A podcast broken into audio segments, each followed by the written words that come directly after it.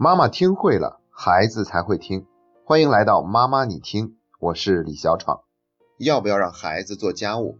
对这个话题，我想越来越多的家长都是持肯定的态度，那就是得让孩子做点家务。可实际情况是什么样的呢？我这里有一组几年以前的数据，说是韩国小学生平均每天做家务的时间是四十二分钟，英国小学生是三十分钟，法国小学生三十六分钟。日本小学生二十四分钟，中国小学生十二分钟，是所有国家里面做家务时间最短的。可能有的人会说，日本才二十四分钟也不长，排了个倒数第二。可我们要知道，在日本的学校里面是设有家政课的，所以说呢，好像全世界人民都达成了一个共识，那就是得让孩子多做点家务。这个做家务啊，可不光是为了让孩子多一点生存技能，变得更加的独立自理。它同时还能够增加一个孩子的责任心和他的自信心。对于年龄偏小一点的孩子来说呢，做一些家务会提高他手指的灵活度。更重要的是，通过做家务会让孩子对家庭生活多了一份参与感，这可是增进亲子关系的重要途径。那可能又有家长要质疑了：让孩子做那么多的家务，会不会耽误了学习呢？我们中国可是英式教育。哎，我这里还有一组数据。是在二零一四年，我们国家对两万名小学生做家务的情况进行的调查，最后分作两类。第一类呢，就是在家经常要做家务的这一类人比较少；第二类人比较多，那就是家长都秉承着一个观点：只要你好好学习，家务不用你做。然后呢，再看这两类学习好的成绩所占的比例，最后发现第一类孩子里面成绩优异的占到了百分之八十六点九二。而第二类孩子里面，成绩优异的只占到百分之三点一七。以前呢，我们总是觉得学习和做家务是此消彼长的关系，而这个统计结果呢，则是明明白白的在告诉我们，做家务和学习是相辅相成、互为促进的事儿。所以，为了让孩子好好学习，不让他做家务的老观念得改一改了。那有家长会说，我也不是不让孩子做，可是他总是做不好。别说帮忙了，简直是越帮越忙，在帮倒忙，所以干脆还是我亲自来吧。那孩子在一开始做一件事情的时候做不好是非常正常的。如果我们因此就不让孩子做，相当于在剥夺孩子体验成长的权利。还有的家长会说，我也让孩子做，我也不在乎他做的怎么样。可是我们家孩子就属于那种不爱做家务的，一说让他做家务，喊他五六遍都不带吭声的。想让孩子做家务，可他根本不配合，那该怎么办呢？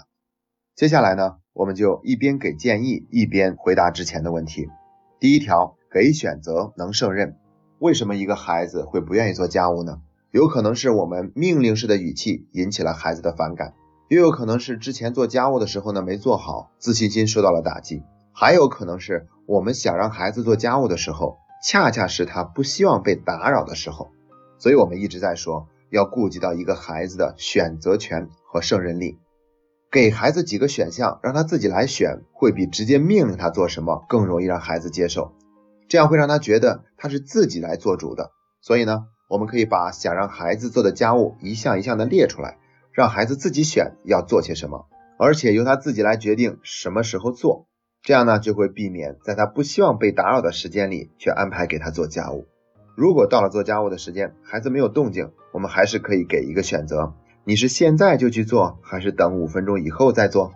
那胜任力呢，就是要考虑孩子做的这项家务的难度，一定是从简单的开始做起的。先学洗一双袜子，然后再学洗一件衣服；先学会在吃饭前摆放碗筷，然后再学刷盘子、刷碗。如果有的家务虽然难度很大，但孩子很感兴趣，比如说我们刚买了一个书架，需要组装起来。这个事情肯定是有难度的，那我们就可以邀请孩子跟我们一起来做，同时呢，让做家务的过程变得有趣一点，也是提高一个孩子胜任力的好方法。我们可以送给孩子一个儿童围裙，这样呢，孩子可能就会更喜欢厨房里的家务。专门送给孩子一个喷壶，他就更有可能喜欢上浇花。而且我们还可以把孩子做的家务呢，过一段时间就换一换，避免产生疲倦感。那做家长的呢，也要给孩子做一个好榜样，每次做家务都是开心、心甘情愿的，不能有厌烦、无奈的情绪给孩子看见。即便觉得很繁琐、很劳累，那我们也可以告诉孩子，虽然这些事情做起来还是蛮辛苦的，但是一想到这一切都是为了家人过得更加的舒适，就会觉得非常值得。第二条，固定化、习惯化。对于那些原本就属于孩子自己的事情和家务，那我们可以把它固定下来，尽快让孩子养成习惯。比如每次进门都要把鞋子摆放好，书包不能扔在沙发上，而是要放回自己的房间。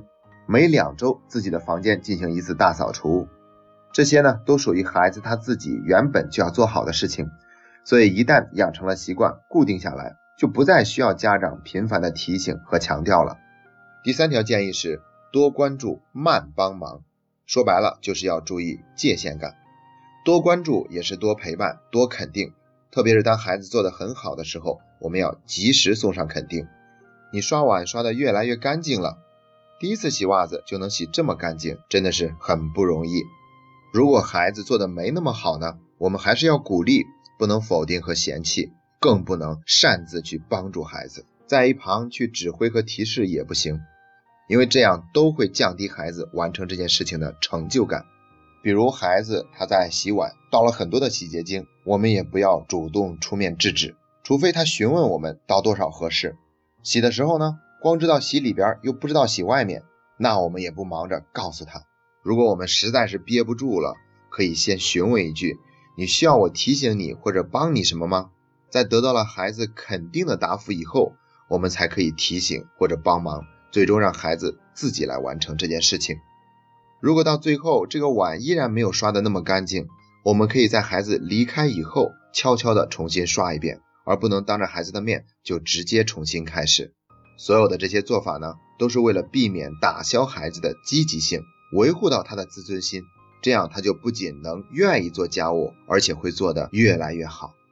好了，今天的分享就到这里，这是妈妈你听陪你走过的第五十一天。